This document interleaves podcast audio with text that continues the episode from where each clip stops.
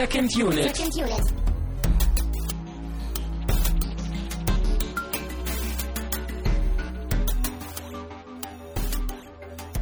Herzlich willkommen zu einer neuen Ausgabe von Second Unit. Heute mit einem leichten Bildungsauftrag, denn wir haben uns mit einer Dokumentation auseinandergesetzt. Mein Name ist Christian Steiner und ich habe bei mir Tamino Mut. Hallo, hallo. Wir sitzen hier quasi beide Side an Side und haben einen tollen Film geguckt. Ich dachte ja immer, dass du dir diese Wortspiele dann immer für, den, für die äh, Verabschiedung aus der Sendung aufbewahrst. Aber mittlerweile haust du die gerne auch vorne. Ja, das weg. ist so ein bisschen Gehirnjogging, Hm. damit man gleich so aufhorcht zu Hause und merkt, da passiert was. Da Mhm. muss ich mitdenken. Mhm. Der erste Schenkelklopfer macht wach. Genau, wir machen ja keinen Spaß hier. Richtig. Äh, wie du schon erwähnt hast oder versucht hast, glaube ich, zu erwähnen, äh, haben wir uns einen Film namens Side by Side angeschaut. Das ist eine Dokumentation über den Film, über den Unterschied vom analogen zum digitalen Film. Genau, eine Revolution tut sich äh, in Hollywood auf in den letzten Jahren. Zumindest kann man es vielleicht so nennen. Wer hat sie verursacht? George Lucas, Natürlich. Wer sonst? der Prophet, der große Meister, der uns Der die Prophet, ja. der uns die technischen Innovationen bringt. Ähm, ganz kurz nur, bevor wir jetzt gleich noch ein paar Punkte abhaken und auf den Film eingehen, äh, möchte ich schon mal, glaube ich, hier anmerken, wir werden, glaube ich, mit den Begriffen ein wenig durcheinander werfen. Wir werden nämlich, glaube ich, oft oder ich werde wahrscheinlich oft Film sagen und dabei nicht den Film als Medium meinen, sondern den analogen Filmstreifen, der durch den Projektor läuft. Weil darum geht's in diesem Film. Und die Amis haben da eher die Möglichkeit, mit Movie und Film noch mehr zu differenzieren als wir. Jetzt sagtest du schon, darum geht's in diesem Film. Aber Ja. dieser Film ist ja digital auch schon aufgenommen worden. Wir haben ihn auch digital geguckt. Unfassbar. ich bin, glaube ich, jetzt schon raus, du. Aber also, wie gesagt, Ja. es geht um analogen Film zu digitalem Film. Ja, wollen wir bekommt- aufhören? Komm. wir kommen jetzt schon durcheinander.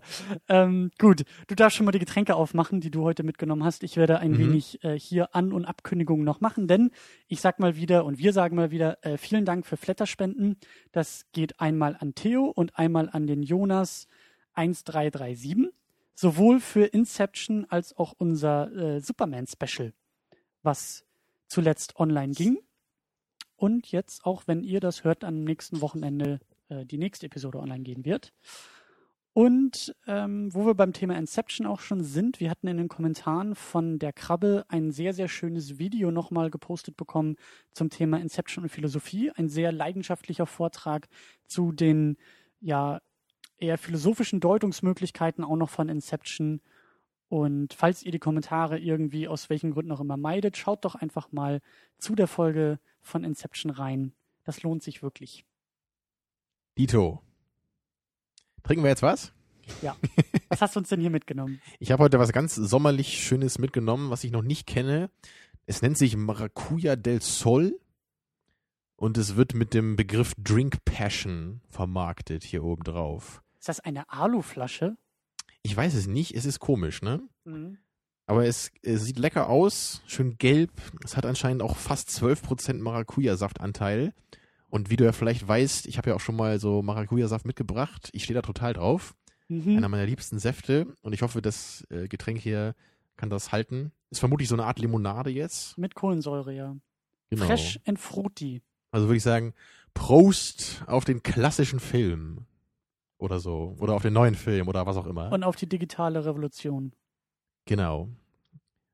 Ja, und auf jeden Fall soll das Getränk heute schön sommerlich äh, rüberkommen hier, ne? Weil wir jetzt im Sommer sind hier endlich. Der Sommer ist verspätet, aber er ist endlich da. Wir hatten ja auch mit Inception schon den schönen Sommer-Blockbuster letzte Woche. Mhm. Also bleiben wir in der Tradition. Mhm. Und wie ist es?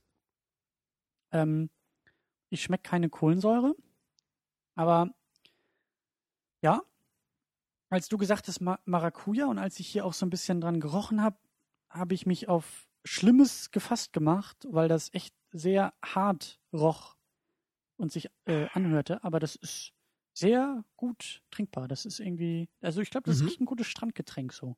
Absolut. Ist sehr lecker. Sehr limonadig, nicht ganz so langweilig wie Fanta.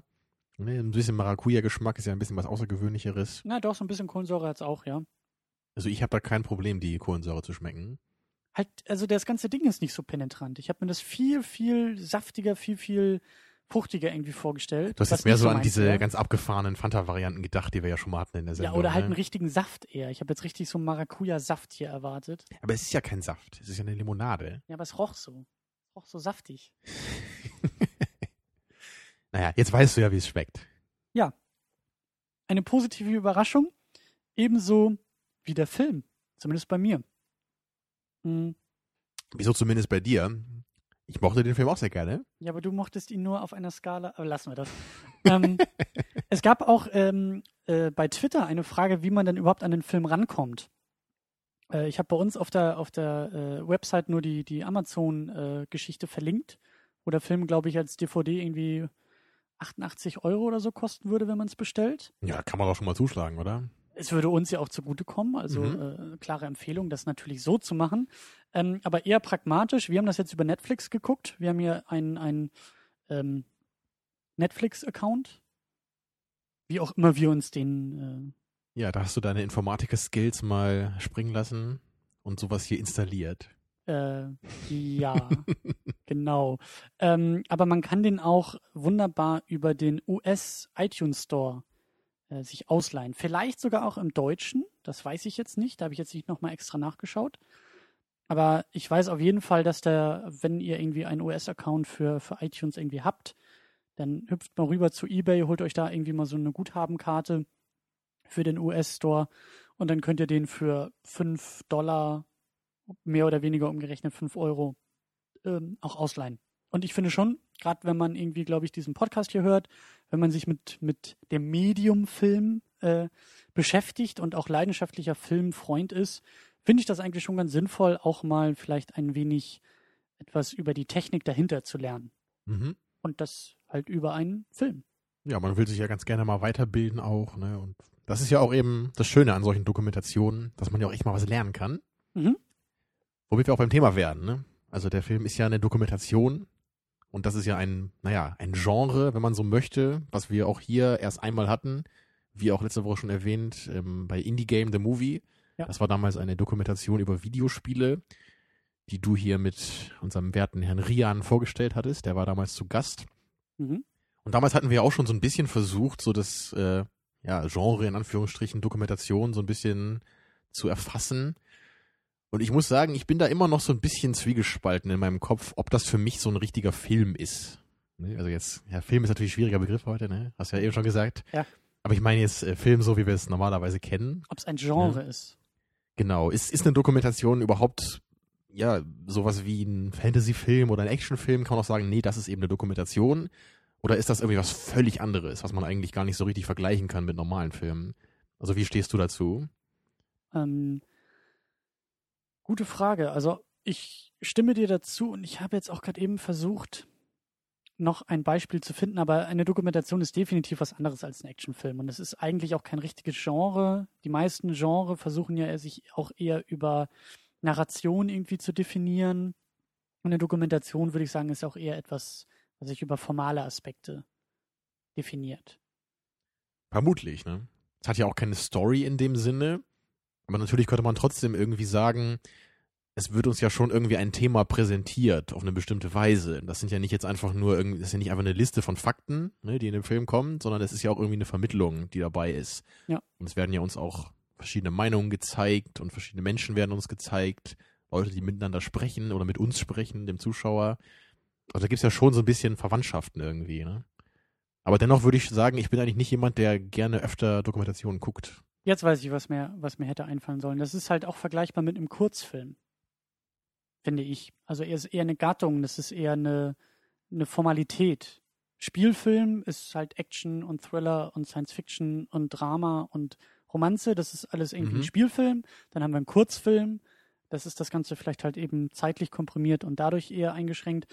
Dann haben wir eine Dokumentation, die halt eben, wie du gesagt hast, eher faktenorientiert irgendwie vorgeht. Und dann haben wir vielleicht noch einen Animationsfilm. Darüber haben wir ja auch schon so ein bisschen mal gesprochen, wie schwierig der eigentlich irgendwie als, als Genre ist. Ist vielleicht auch eher eine Gattung, die eher das technische, Mhm. einen technischen Rahmen beschreibt, als jetzt so sehr die inhaltliche Ebene. Ja, also du möchtest dann die Begriffsgliederung ein bisschen weiter oben aufmachen. Nicht erst bei den einzelnen Genres, sondern, sondern schon vorher bei der Gattung. So Ja. würde ich es jetzt. Macht vermutlich mehr Sinn, ist aber wirklich schon, schon relativ schwierig. Ne? Auch gerade wenn man so an die Zeit denkt, so die Dokumentationen sind ja auch meistens ungefähr so lang, wie das ein Spielfilm ist. Aber natürlich, man guckt sie irgendwie aus einem anderen Anspruch. Ja. Und dabei ist ja eben auch die Frage meistens, kann man Dokumentation überhaupt so richtig empfehlen? Also kann man Leuten sagen, Mensch, diese Dokumentation, die ist so gut gemacht, die kannst du dir auch angucken, obwohl du das Thema vielleicht an sich gar nicht so interessant findest. Meinst du, sowas geht? Also das erinnert mich an die Diskussion zu Indie Game The Movie. Da hast du das, glaube ich, auch schon so ein bisschen versucht, so auf den Tisch äh, Weiß zu ich bringen. gar nicht mehr. Klingt aber nach mir, ja. Ja, und ich glaube, dass ich damals auch schon gesagt habe, ähm, dass bei Indie Game The Movie, äh, dass, dass mir der auch, auch unter formellen Aspekten sehr gut gefallen hat, dass ich den auch Leuten empfehlen würde, die sich vielleicht mit der Thematik nicht so sehr auseinandersetzen. Der hat ja auch ein, zum Beispiel einen sehr schönen Soundtrack, ne, der den auch so ein bisschen besonders gemacht hat, was ja auch eher ungewöhnlich ist bei Dokumentationen. Und wo wir quasi auch, oder da werden wir nachher ja so ein bisschen hinkommen, aber äh, die, die Cinematography, also die, die Kameraarbeit hat mir auch sehr gut gefallen bei Indie Game The Movie.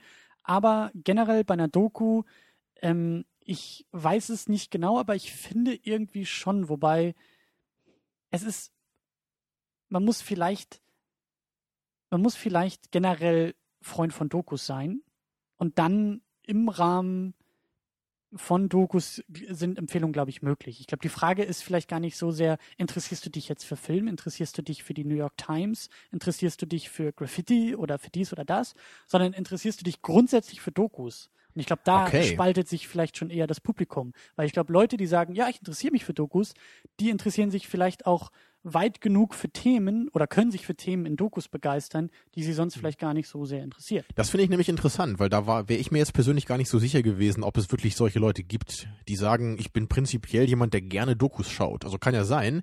Ich weiß halt nur bei mir persönlich, auch so die Dokus, die ich gesehen habe, die waren halt meistens zu sehr speziellen Themen, die mich halt irgendwie interessiert haben. Ich habe halt, als ich zum Beispiel Metropolis zum ersten Mal gesehen habe, habe ich mir danach so eine Doku angeschaut über diesen Film. Mhm. Und dann über diese restaurierte Variante, wie man den gefunden hat, wie man den restauriert hat. Und auch sonst so die anderen Dokus, die ich halt irgendwie so kenne, größtenteils sind halt eher so, ja, auch so Dokus zu bestimmten Regisseuren zum Beispiel. Da gibt's ja auch so diese von Werner Herzog, dieser Mein liebster Feind, ne, über Klaus Kinski und seine Zusammenarbeit mit ihm. Oder auch äh, von Francis Ford Coppolas äh, Frau, glaube ich, gemacht, diese Dokumentation über Apocalypse Now. Also Mhm. Ich bin da halt immer eher so übers Thema rangekommen. ganz kurz nur, weil wir wollen das gar nicht so tief jetzt hier irgendwie behandeln, aber könntest du dir vorstellen, ähm, du bist eigentlich ja auch kein großer Freund vom Fernsehen oder zum Beispiel Fernsehserien, TV-Serien, Mhm. ziemlich konkretes Feld. Das ist etwas, bei dem du sagst, das interessiert mich nicht. Äh, könntest du dir aber vorstellen, wenn ich zu dir komme und sage, Tamino, das ist eine Spitzendoku über die Geschichte von TV-Serien, also über die historische Entwicklung von TV-Serien als Format. Die ist handwerklich richtig gut gemacht. Die ist, die hat einen tollen Soundtrack wie Indie Game The Movie. Die ist klasse geschnitten wie Indie Game The Movie. Die hat einen tollen roten Faden und wird irgendwie noch von einem deiner Lieblings äh, Synchronsprecher äh, begleitet. Könntest du dir vorstellen, dass das Kriterien sind, Mhm. bei denen du sagst, okay, das langt mir und das Thema ist nicht meins, aber über diese Faktoren könnte ich mir vorstellen, mir, mich diesem Thema zu widmen. Ja, ich glaube, da hast du recht. Das wäre wahrscheinlich möglich. Wobei ich dennoch das Gefühl habe, dass leider, würde ich sagen, die wenigsten Dokus bis jetzt diese Qualitäten haben. Und die meisten dann doch eher so wirken, als hätte jemand einfach Material zu einem gewissen Thema zusammengetragen. Mhm. Wenn ich das jetzt mal so ein bisschen abwertend formulieren darf. Aber das ist einfach eher mein persönlicher Eindruck, den ich so gewonnen habe. Mhm. Also noch, noch ganz kurz abschließend, einer, äh, einen Namen sollte man wohl immer noch nennen bei Dokus und das ist Michael Moore. Und also, wie, wie stehst du zu ihm? Hast du, hast bestimmt auch schon mal die ein oder andere Doku von ihm gesehen, nehme ich an. Ja, die Bowling für Columbine und Fahrenheit 9-11. Aber seit, seit Fahrenheit 9-11, seit 2003 kam sie ja, glaube ich, raus, seit zehn Jahren oder so, habe ich, glaube ich, gar nichts mehr von ihm gesehen. Und Ja, ich kenne halt noch Sicko, die ist ein bisschen aktueller. Aber ich glaube, das waren auch die drei, die ich von ihm gesehen habe. Und ich bin da immer so ein bisschen zwiegespalten. Also einerseits ist es irgendwie ganz interessant, was er macht und ist ja auch ganz cool, dass er eben so ein bisschen vor den Kopf stößt und auch sehr deutlich eben so den Finger auf das Problem legt. mhm. Aber andererseits ist seine Methode ja immer äh, auch dann wieder so einseitig in der anderen Hinsicht, dass man es dann auch wieder nicht so richtig ernst nehmen kann ne? und man auch nie genau weiß, stimmt das denn jetzt überhaupt, was er da gerade sagt. Ne, Wenn halt nie auch mal so die andere Seite zu Wort kommt, ist es halt Mhm. immer so ein bisschen fragwürdig. Ne? ich habe neulich noch, deswegen hatte ich das gerade eben kurz erwähnt, ich habe neulich die Dokumentation über die New York Times mir angeschaut. Die heißt, glaube ich, irgendwie Page One und dann hat die irgendeinen kryptischen Untertitel oder so.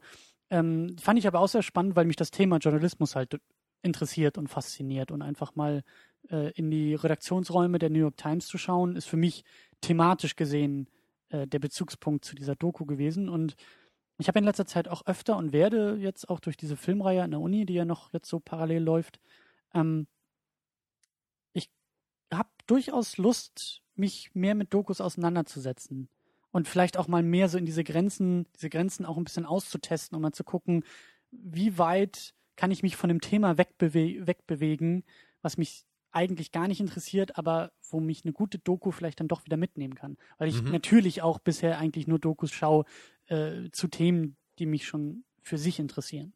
Okay. Das wäre vielleicht mal ein spannendes Experiment, ob ich irgendwann mal eine Doku wirklich finden kann, dadurch, bei der ich sagen kann, Tamino, das ist eine Dokumentation über Barbie-Puppen und Plüschpferde und die ist so toll gemacht und deswegen muss man die gucken. Tja. Würdest du denn heute sagen, dass man Side by Side auch Leuten empfehlen kann, die jetzt vielleicht nicht so sehr an dem Medium Film interessiert sind wie wir? Oh, ganz, ganz schwierig. Ähm, ich weiß es nicht. Ich glaube nicht. Ich glaube, dieser, diese Doku ist, ist so lehrreich auch und so informativ und will sie, glaube ich, auch sein, dass es, es geht, glaube ich, weniger auch um Emotionen dabei.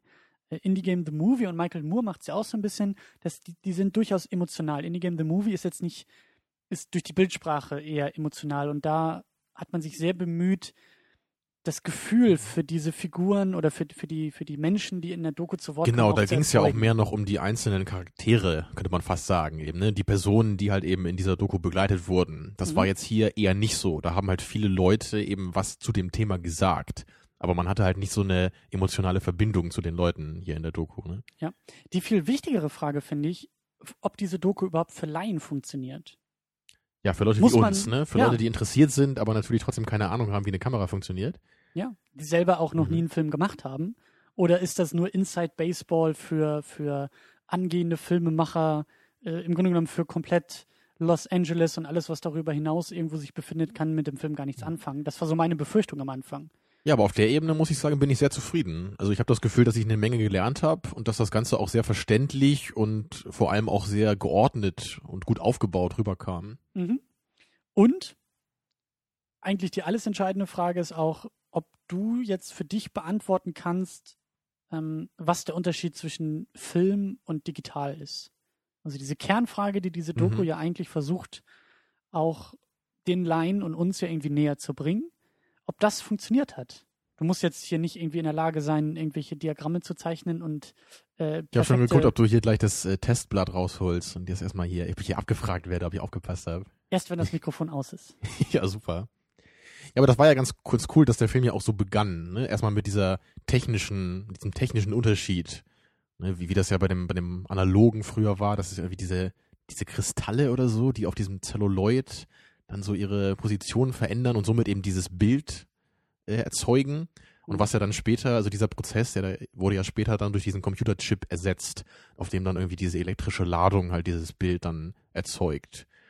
Und das ist ja einfach der fundamentale Unterschied eben zwischen digital und analog. Zumindest in der Entstehung. ja, der natürlich, Bilder. ja. Aber, hm. Aber hast du schon, also wir müssen das jetzt noch nicht so konkret machen, das, das können wir später vielleicht nochmal aufgreifen. Aber einfach nur so ein, hast du ein Gefühl, oder ganz banal gesagt, hast, hast du das Gefühl, jetzt ein wenig schlauer aus dieser Doku rausgekommen Ja, auf jeden Fall.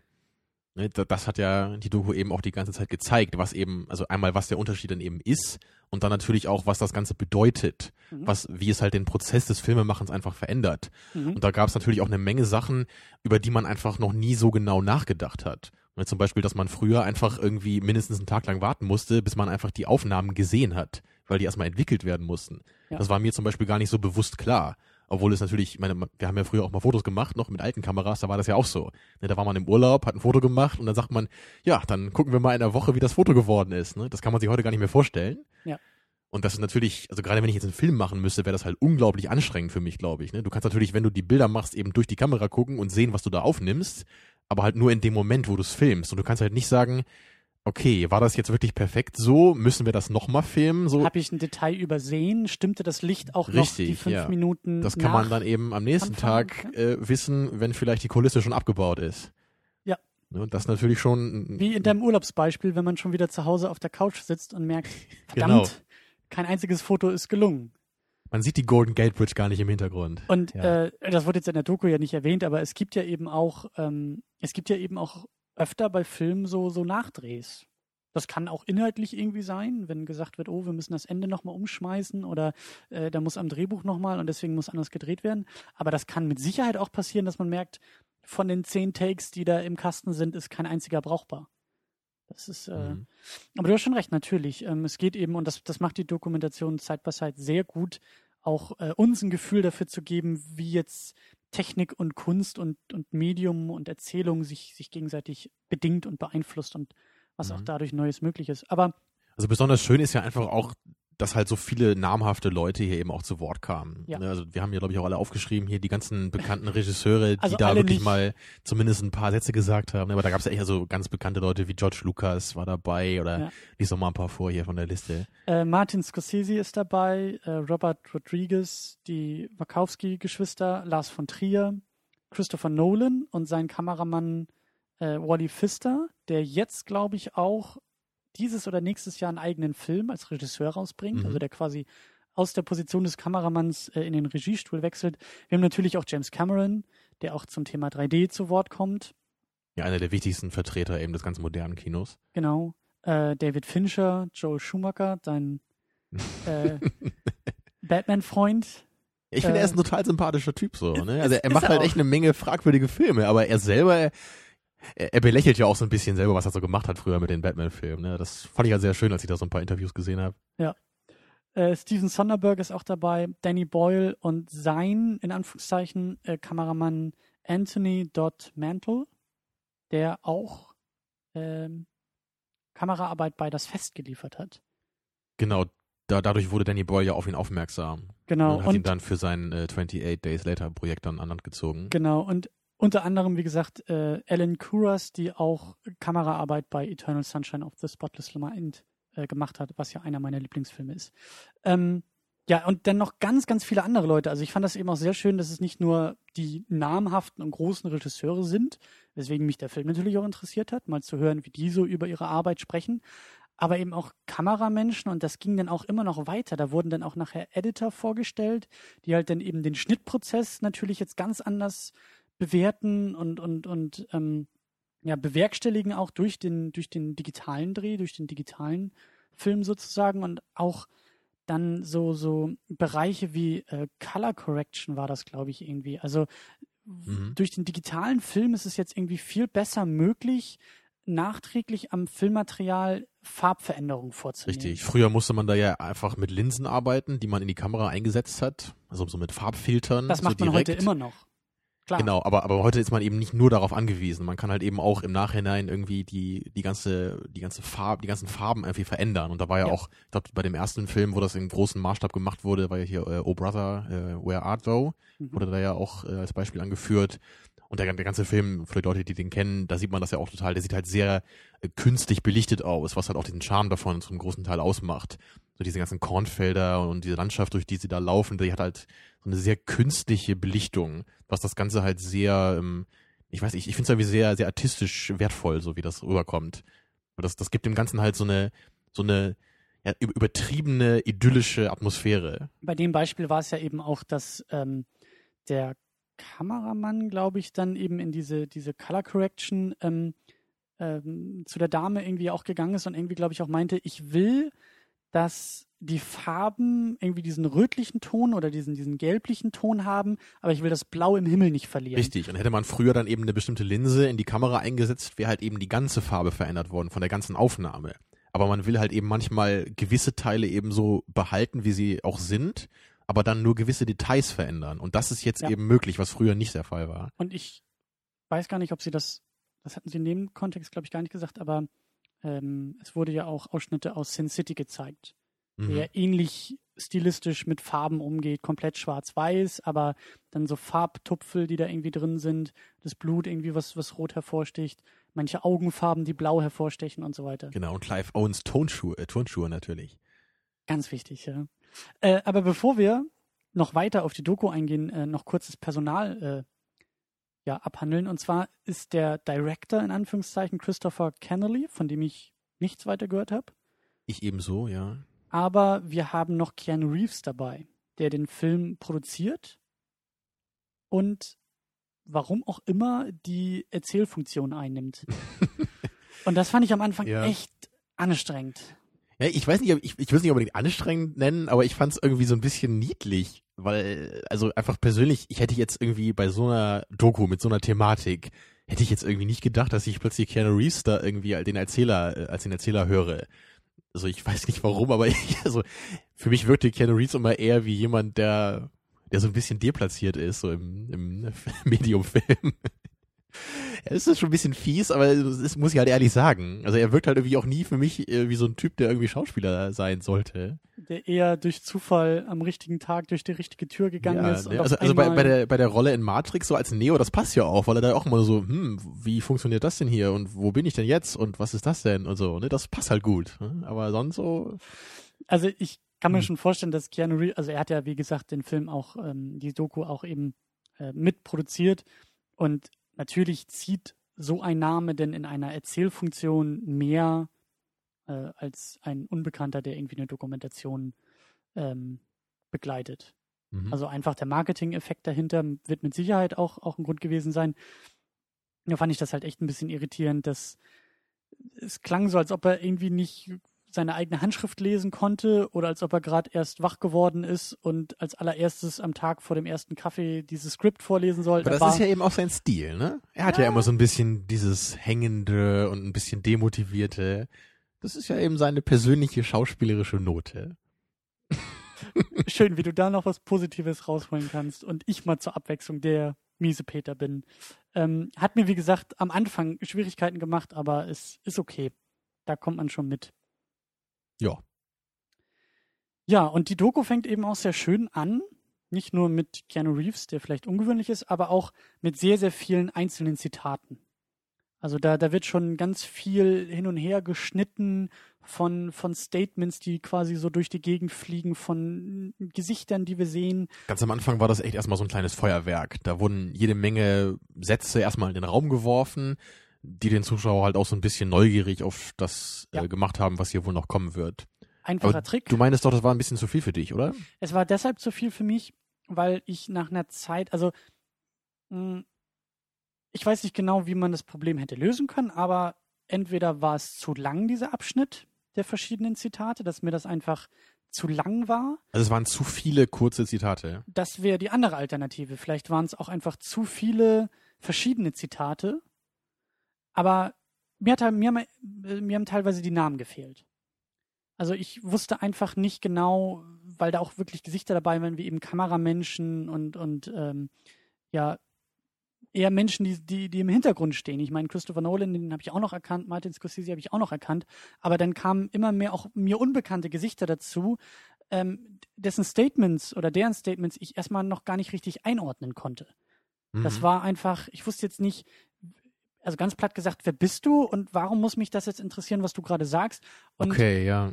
das, wie gesagt, das war einfach nur ein bisschen viel. Das hätte vielleicht nur kürzer sein müssen oder weniger Namen äh, oder, oder weniger Gesichter oder gleich schon den einen oder anderen Namen irgendwie eingeblendet haben. Äh, das weiß ich nicht. Also da hatte ich auch noch so ein bisschen diese Befürchtung von, oh mein Gott, die gingen jetzt alle davon aus, dass ich diese Leute da kennen sollte. Ja, vielleicht wäre es einfach besser gewesen, wenn man am Anfang dieses kleine Zitatfeuerwerk dann auch nur mit den ganz großen Regisseuren gemacht hätte und dann vielleicht erst im Oder Nachhinein. Nur zwei, drei Leute oder so, die, die so Hm. Knaller-Zitate haben und dann gehen Ja. wir langsam Aber du hast ja rein. schon recht, es ist natürlich schon schwierig, wenn man Zitate hört und noch gar nicht weiß, wer das ist, ähm, dann überhaupt zu wissen, aus welchem Kontext kommt denn gerade dieser Satz überhaupt? Was Ja. für ein Mensch ist das? Ja, ist das ein warum- Filmkritiker? Ist das ein Filmeditor? So dass bei Ja. den Regisseuren, die kennt man ja normalerweise. Ich meine, man weiß halt normalerweise, wie David Lynch irgendwie aussieht. Also ich zumindest. Und dann erkennt man ihn, ihn eben da auch, wenn er da sitzt. Genau. Und ähm, ja, und eben auch einfach, aus, aus, aus welcher Perspektive kommt das? Warum, warum Mhm. sagst du mir jetzt gerade, dass digital äh, furchtbar ist? Und warum sagt mir das nächste Gesicht, digital ist die Zukunft? Und wie soll ich das jetzt auf, aufwerten? Das sind widersprüchliche Aussagen, die da auf mich einprasseln. Ich weiß gar nicht, ich kann das gar nicht beurteilen. Ja, Aber- es, es war vielleicht ein bisschen zu viel, aber glücklicherweise hat der Film ja dann auch relativ schnell dann so den normalen roten Faden aufgenommen und dann ja auch relativ ruhig und dann auch mit also eben mit, mit Untertiteln, also mit den Leuten, wie sie halt heißen, stand dann immer da und was für eine Funktion sie eben auch haben und an welchen Filmprojekten sie beteiligt waren. Ja. Und dann konnte man ja schon relativ Genau. gut einordnen, okay, wer ist das, was für Filme macht er so, ne? Und dann wusste man ja auch, was das ungefähr zu bedeuten hat, was er da sagt. Genau, das fand ich dann auch gut. Und, und äh, die Doku ist sonst auch sehr, sehr gut geschnitten, fand ich. Also die, die thematischen Sprünge, es gibt so einen, finde ich, doch auch durch, durchaus roten Faden, der sich durch die Doku zieht. Dass man merkt, okay, wir springen durchaus von Thema zu Thema, aber nicht zu schnell, nicht zu langsam. Die Übergänge machen auch Sinn. Ich werde nicht durch die Doku geprügelt und habe das Gefühl, hier ist ein Tempo, was ich gar nicht einhalten kann. Es war vor allem auch äh, recht chronologisch so im Grundaufbau. Natürlich Ja. gab's halt so zu manchen Zeiten einfach verschiedene Themen dann, die halt dann alle so ungefähr aufkamen. So Anfang der 2000er zum Beispiel dann. Aber generell war es halt einfach auch so, dass man erstmal ganz am Anfang anfängt, wie funktioniert überhaupt eine Kamera und dann eben so diese Entwicklung, wann gab's die ersten Camcorder, wann gab's diesen ersten Computerchip, der dieses Digitale überhaupt möglich machte. Ja. Ne, und dann eben durch die 90er hindurch, so diese Videotechnik bis hin zu 3D eben, was dann so das modernste ist. Und da konnte man eben auch gut folgen, weil man halt immer wusste, wo man gerade ist zeitlich. Ja, und die Doku schafft das wirklich, einen schönen Einblick auch in dieses, in diesen Prozess des Filmemachens zu geben, dadurch, dass wir eben nicht nur Regisseure dabei haben, sondern eben auch andere Departments äh, zu Wort kommen und auch so ihre Arbeit so ein bisschen, ein bisschen, ja, auch anhand dieser, dieser, dieses ähm, Vergleichs von analog und digital äh, einfach schön vorstellen können. Also dass wir auch ein Gefühl dafür kriegen, wie sich die Arbeit eines, eines ähm, Editors von damals zu heute verändert hat und durch so banale Dinge, für uns banale Dinge wie die Einführung des Computers im Schnittprozess, das auf einmal etwas völlig anderes äh, dargestellt hat, eben für diesen Berufszweig und Früher musste man da ja wirklich mit der Schere rumhantieren Genau. und da echt verschiedene Filmbänder auseinanderschneiden und zusammenkleben. Und heute drückt man da ein paar Knöpfe. ganz platt gesagt, ja, genau. Ja, und eben was das halt eben auch heißt dann. Ne? Genau. Und eben auch, ich, ich fand es eben auch schön, dass, dass es ein schöner Einblick ähm, in diese, in diese, in diese technischen Komponenten auch sind. Also wie sehr eben auch Technik den Film bedingt und auch das Filmemachen bedingt, so wie du oder wie wir beide schon erwähnt hatten mit dieser Farbgeschichte, dass das auch einfach erstmal so eine technische Innovation sein musste, die dann diese, diese Bildsprache einfach dann erst möglich macht. Und ähm, das fand ich eben sehr schön jetzt hier bei dieser Doku, dass, dass man irgendwie auch ein bisschen vielleicht dadurch äh, hoffentlich ein wachsameres Auge für solche, für solche ja, Innovationen vielleicht Mhm. bekommt beim, beim Film schauen und auch beim Kritisieren Ja. und Rezipieren des Films. Zumal man ja oft einfach diese Dinge auch gar nicht aktiv bemerkt, wenn man einen Film sieht. Es gab ja zum Beispiel auch dieses Beispiel aus 28 Days Later, ähm, dass die ja diese eine Szene in diesem verlassenen London da gedreht haben und da haben sie halt irgendwie für ein paar Minuten halt London da abgesperrt ne, und dann irgendwie so ein paar Kulissen hingestellt und dann eben diese Szene da gefilmt auf dieser verlassenen Straße. Und sie konnten das halt gleichzeitig mit zehn Kameras aufnehmen, weil einfach diese digitalen Kameras im Vergleich zu den alten halt so billig sind. Und damit konnten sie sich einfach zehn Kameras leisten und äh, konnten halt so viel auf einmal filmen, dass einfach auf jeden Fall genug Material dabei rumkam. Aber hätten sie das Genau. jetzt nur mit einer wirklich äh, alten, teuren Kamera gefilmt, wäre es halt unglaublich riskant gewesen. Wenn das halt dann nicht vernünftig funktioniert hätte im Nachhinein, hätten sie irgendwie dann nochmal das Ganze absperren müssen. Ja, also allein an solchen Dingen merkt man halt, wie dieser Prozess des Filmemachens jetzt verändert wird und was für Probleme und vor allem halt auch Vorteile dadurch irgendwie entstehen können. Genau, das, das macht die Doku sehr gut, äh, immer wieder mit konkreten Beispielen. Ähm, haben dir denn auch vielleicht Aspekte gefehlt oder hast du das Gefühl, dass für dich vielleicht offene Fragen noch da sind oder, oder, naja, ja, einfach irgendwelche Themen gefehlt haben in dem Kontext? Das Irgendwas? ist natürlich bei einer Doku immer eine wichtige Frage. Ne? Fühlt man sich am Ende so, als wären hier auch alle wichtigen Punkte irgendwie angesprochen worden? Also größtenteils bin ich schon sehr zufrieden, muss ich sagen. Was ich mir vielleicht ein bisschen gewünscht hätte, obwohl ich nicht weiß, wie man das gut hätte machen können, wäre vielleicht noch ein bisschen mehr dieser Vergleich auch anhand von Bildmaterial, dass man so sieht, so hier haben wir jetzt ein Objekt mit einer Kamera von 1980 gefilmt. Und das hier ist jetzt vielleicht eine Videokamera aus den 90ern und das ist jetzt irgendwie die ganz moderne Kamera. Dass man einfach jetzt sieht, so dass das gleiche Objekt wirklich in verschiedenen Kameraausführungen. Mhm. Und das kam halt leider nicht so rüber. Wir haben halt natürlich verschiedene Aufnahmen gesehen von verschiedenen Filmen. Und da sieht man ja auch gerade zum Beispiel bei den Dogma 95 Filmen, dass die halt eine ganz andere Qualität haben. Ne? Eben durch diese Handkamera, die natürlich bei weitem dann nicht so hochauflösend filmt, wie das eine richtige große, teure Kamera machen kann. Und da sieht man na- natürlich den Unterschied. Aber heutzutage sind ja diese digitalen Kameras einfach auch von der Qualität her so gut, ne, dass es dann, also ich hätte halt gern gewusst, ob man da wirklich optisch jetzt so, ob, zumindest so der Fachmann, ob der da einen Unterschied sehen kann. Ob man jetzt einen Film gucken kann und sagen kann, ich sehe sofort an der Art des Bildes, dass das ein digitaler Film ist. Und das war mir jetzt am Ende nicht ganz so klar, ob das wirklich geht. Oder ob heute, heutzutage Filme einfach, also ob alle Kameras heute so gut sind, dass das eh keiner mehr auseinanderhalten kann. Mhm. Das ist eine gute Frage. Also ich habe da auch vor ein paar Monaten bin ich da auch erst so ein bisschen drüber gestolpert und ich glaube sogar auch im Zuge dieser Doku, dass ich einfach gelesen habe von Leuten, die dann auch sich damit beschäftigt haben, also auch angehende Regisseure, die sich damit auseinandergesetzt haben und eben auch meinten, die Unterschiede sehen zu können. Und da bin ich erstmal auf diesen Unterschied überhaupt aufmerksam geworden und dieses ganze Moment mal digital und analog. Hm, ja, Also stimmt. Star Wars Episode 2 war doch der erste Film, der komplett digital äh, gedreht wurde. Ne? Und da haben doch auch viele gesagt, dass sie das halt Ja. wirklich erkennen können. Genau. Natürlich war damals die Technologie auch noch nicht so ausgereift wie heute, weil es ja eben auch der erste Film war, der komplett digital produziert wurde. vor allen Dingen so hochauflösend auch digital produziert wurde. Das ist es ja Mhm. eben auch. Das, und dann eben ja auch so ein, so ein riesen Science-Fiction-Ding und so, klar. Aber, also das stimmt schon, den, den Punkt, den du ansprichst. Manchmal sagt vielleicht die Doku, also es gibt ja so, so ein paar Schnipsel und so ein paar Vergleiche, aber da, da wird nicht so ganz deutlich, ob das jetzt nun die Bildqualität und die Leistung der Kamera ist oder eher durch die Art, wie diese Kamera funktioniert, sind jetzt ganz andere Arten des Films möglich. Natürlich sehen die Filme heutzutage meistens anders aus, weil eben so viel nachbereitet wird. Also- ne? Aber das ist ja nicht automatisch die oder das Problem oder die Leistung der digitalen Kamera. Ich meine jetzt, Mhm. ich meine jetzt aber auch konkret, wir haben den Film gesehen, das Fest. Mhm. Äh, ich ich glaube, da hatten wir damals auch so ein bisschen gesagt, ah, die Bildqualität ist ja so komisch und so. Ja, es sind halt einfach Handkameras, äh, Camcorder benutzt worden dabei, weil es ja auch diese Dogma-Regelung war, kein künstliches Licht am Set und so weiter. Aber genau da stellt sich für mich jetzt auch die Frage, sehen die, sieht das Fest so aus, weil es die Handkamera ist?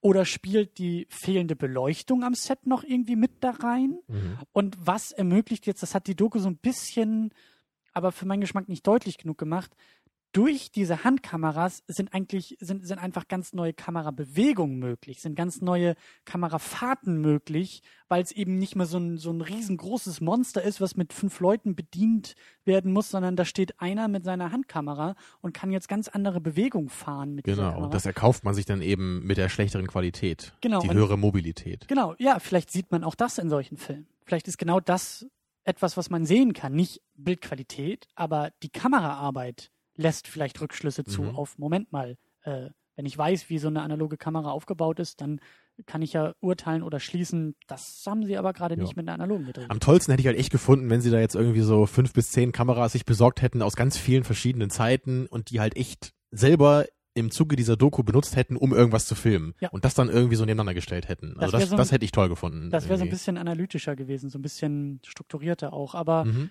ähm, ja, das ist jetzt aber auch, glaube ich, Jammern auf hohem Niveau. Das ist jetzt Absolut, ja. Ja, ähm, geht mir aber ähnlich. Also ich, ich ähm, äh, höre nämlich auch immer wieder, gerade im Zuge bei Christopher Nolan, dass er sich jetzt zum Beispiel für dieses IMAX-Format sehr stark macht. Er filmt ja nicht in 3D oder so, aber äh, Dark Knight und auch Dark Knight Rises äh, haben ja irgendwie davon gelebt und, und wurden auch damit beworben, zumindest in Amerika, dass da sehr viel Material in diesem IMAX-Format Also IMAX ist ja dieses riesige Kino, ne? Mit der hohen Auflösung und unglaublich krassem Sound oder so noch? Oder? Ja, ich glaube auch irgendwie, also äh, äh, Film, analoger Film ist doch, glaube ich, 35 Millimeter und ich glaube, IMAX ist irgendwie 70 Millimeter oder sowas. Also halt, du hast eine, du hast eine viel größere äh, äh, Diagonale auf diesem analogen Film und kannst dadurch, glaube ich, viel größere, auf viel größere Leinwände projizieren. Und genau das ist so das Ding, das habe ich mir irgendwo mal hier und mal da so angelesen, zusammengereimt, aber das wäre schön, wenn die Doku da irgendwie ein bisschen was zu gesagt hätte. Also Ja, weil das ja auch ein sehr modernes äh, Phänomen ist. Ne? Gibt es das eigentlich in Deutschland? Gibt es hier IMAX-Kinos? Also für uns im Norden ist, glaube ich, das nächste in Bremen. Und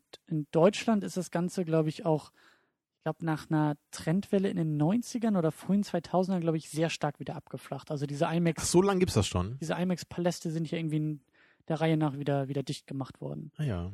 Aber ich glaube, ich war noch nie in sowas drin. Also Ich auch das nicht. Ist irgendwie an mir vorbeigelaufen. Ich will es auf jeden Fall irgendwie mal erleben, aber ähm, vorher vielleicht noch ein wenig dazu informieren. Und am Ende hat mir auch so ein bisschen so der Ausblick gefehlt. Also der, der, dass, dass als die Doku zu Ende ging und es klar wurde, okay, wir gehen jetzt hier langsam wieder aus der Thematik raus. Äh, das hat man gewählt über die Frage der Archivierung von zukünftigem Filmmaterial. Ähm, das, das war ganz nett, aber ich hätte es viel spannender gefunden, oder, oder für mich lag diese Frage irgendwie auch im Raum in diesen Interviews, die Keanu Reeves mit, mit den Filmemachern manchmal geführt hat. Diese Frage von, ja, wenn das jetzt alles nur, wenn, wenn die Art, wie wir erzählen, von Technik abhängt und wenn technische Innovationen uns neue Möglichkeiten der Geschichtenerzählung an die Hand geben, wo geht die Reise dann hin? Und für mich ist das halt irgendwie naheliegend, da auch mal zu fragen, oder zu, das wäre vielleicht wieder eine eigene Doku, aber zu fragen, ob das Videospiel vielleicht nach Foto, Entwicklung von Foto zu Bewegtbild zum Film und dann vielleicht vom passiven Bewegtbild zum interaktiven Bewegtbild, ob das vielleicht die Zukunft auch des Geschichtenerzählens sein könnte. Also du meinst dann so ein bisschen auch der Ausblick noch mehr in der technischen Hinsicht. Ne? Also am Ende gab es ja schon noch so ein bisschen den Ausblick, so dass halt inzwischen einfach diese dieser, dieses Medium Film so ein bisschen aus diesem professionellen Status rausgezogen wurde. Ja. Das war ja auch noch so ein bisschen der Ausblick. Da, da wurde ja auch diese eine junge Dame interviewt, die Filmstudentin ist und sich jetzt und dann eben sagte, sie hätte sich irgendwie vorher nie vorstellen können, Filme zu machen, weil sie eher Sachen schreibt normalerweise und sie dachte, wenn man Filme machen muss, muss man irgendwie Maschinen bedienen können, ne? so riesige Kameras ja. und irgendwie zehn Leute einstellen, die für die Belichtung zuständig sind. Aber jetzt kann sie sich einfach eine tolle Kamera kaufen, die ist nicht unbezahlbar und kann jetzt wirklich selber Filme drehen. Ja. Und das ist natürlich etwas, was halt vor ein paar Jahren noch überhaupt nicht denkbar war. Aber auch die, die großen Regisseure, die, die, ich glaube, Danny Boyle hatte da so ein schönes, so eines seiner letzten Zitate, war irgendwie, ja, im Endeffekt geht es ja nur darum, im Endeffekt sind das ja alles nur Werkzeuge. Und wir als, also von sich gesprochen, wir als Filmemacher und Geschichtenerzähler sind eigentlich da, um uns allen möglichen Werkzeugen zu bedienen, die wir mhm. haben können.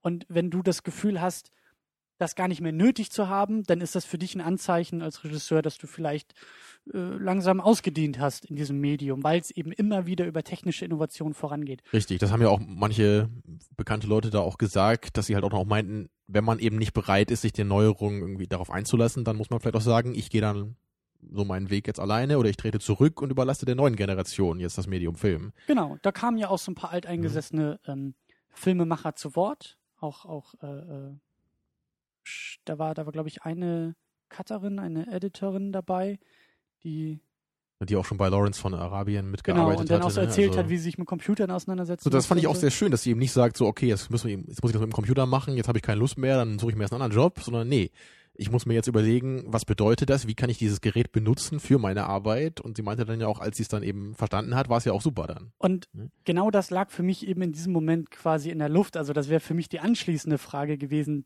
vielleicht allgemeiner zu fragen, ja, aber was, was könnt ihr euch vorstellen, ist das nächste, ist die nächste Form der Erzählung? Weil darum geht es mhm. ja immer wieder auch im Film. Es geht einfach, also ja, visuell und so, bla, geschenkt, aber es geht ja darum, dass jeder Regisseur, jeder, jeder, jeder Film eine Geschichte erzählen will. Über technische Innovation wird es immer wieder anders gemacht, aber im Kern würde ich schon sagen, und so kam es auch rüber bei vielen Regisseuren, die, die so dieses Gefühl vermittelt haben von, ich bin hier, um eine Geschichte zu erzählen.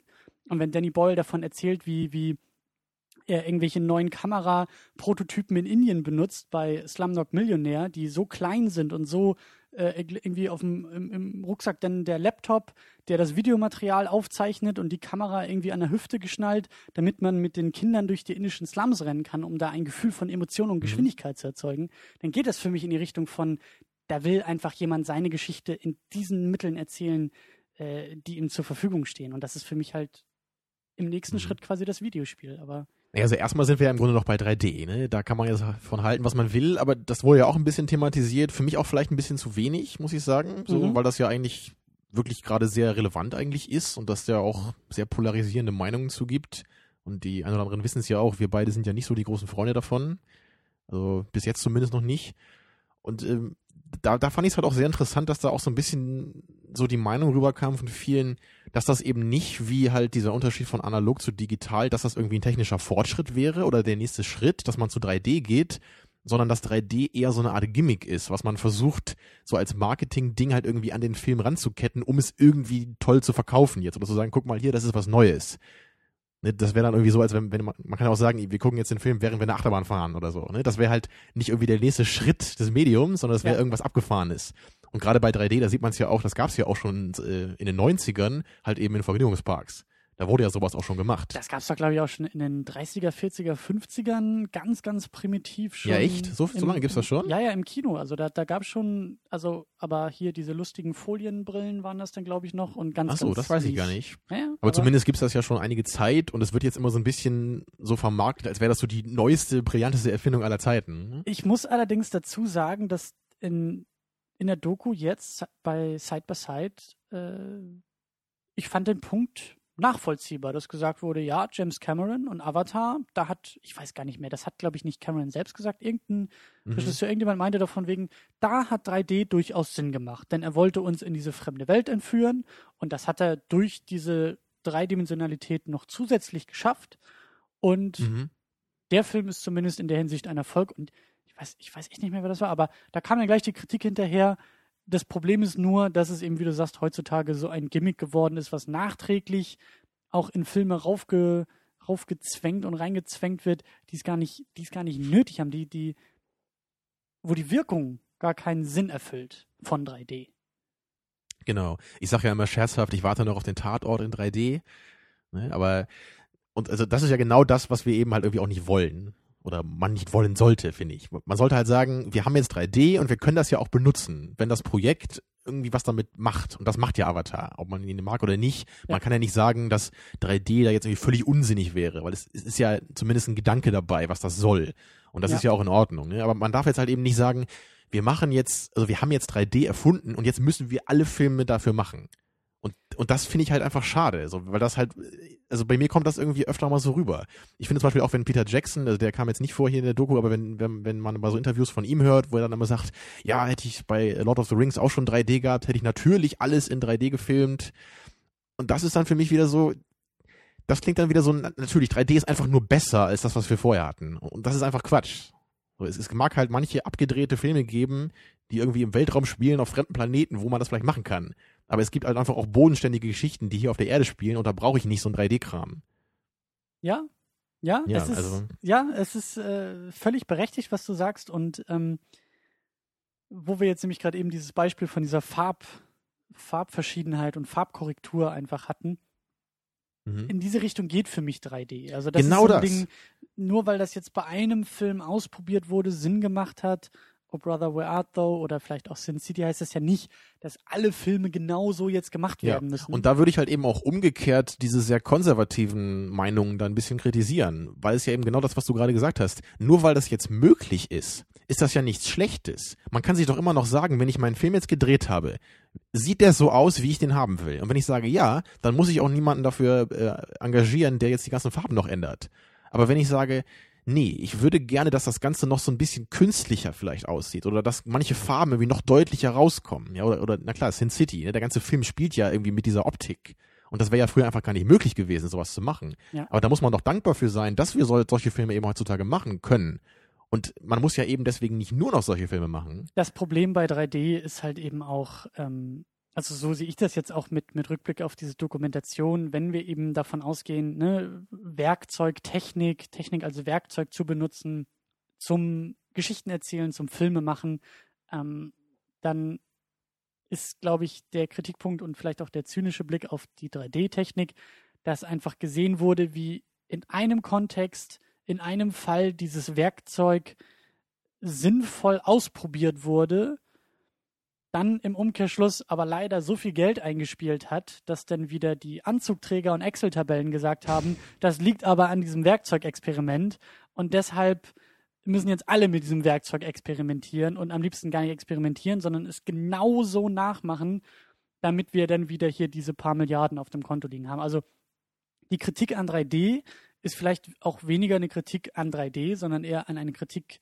eine Kritik an modernen Hollywood. Ja, an dem Umgang mit diesem Werkzeug. Ne? Genau. Und Und an man, man sieht ja eben auch bei, bei Danny Boyle, das hat er ja schön erzählt auch in dem Film, dass er eben dieses, das Fest gesehen hatte, den wir ja auch schon mal hier geschaut haben in der Sendung, und er einfach das beeindruckend fand, wie da mit der Kamera umgegangen wurde. Dass es da Ja. eine kleine Kamera gab, die war immer mitten im Geschehen, die hat gewackelt, die war Ja. hier und da, und dass er einfach dachte, Mensch, das ist irgendwas, das will ich auch mal versuchen. Und dann holt er sich einfach wirklich den Kameramann von dem Film, ne, er holt ihn da aus Dänemark rüber zu seinem großen Projekt in, in England dann und und benutzt ihn eben für 28 Days Later. Und, und, genau so wünsche ich mir das. Dass eben die Filmemacher Ausschau halten nach neuen Möglichkeiten, wie sie ihre eigenen künstlerischen Versionen besser inszenieren können. Und auch das Thema 3D finde ich eigentlich auch spannend und, und das wirft jetzt hier die Doku ja auch so ein bisschen auf, ne? Wie gesagt, Technik und der Umgang und, und ähm, das Spiel auch damit. Ich habe leider nie diesen, diesen Klassiker Zauberer von Oz geguckt.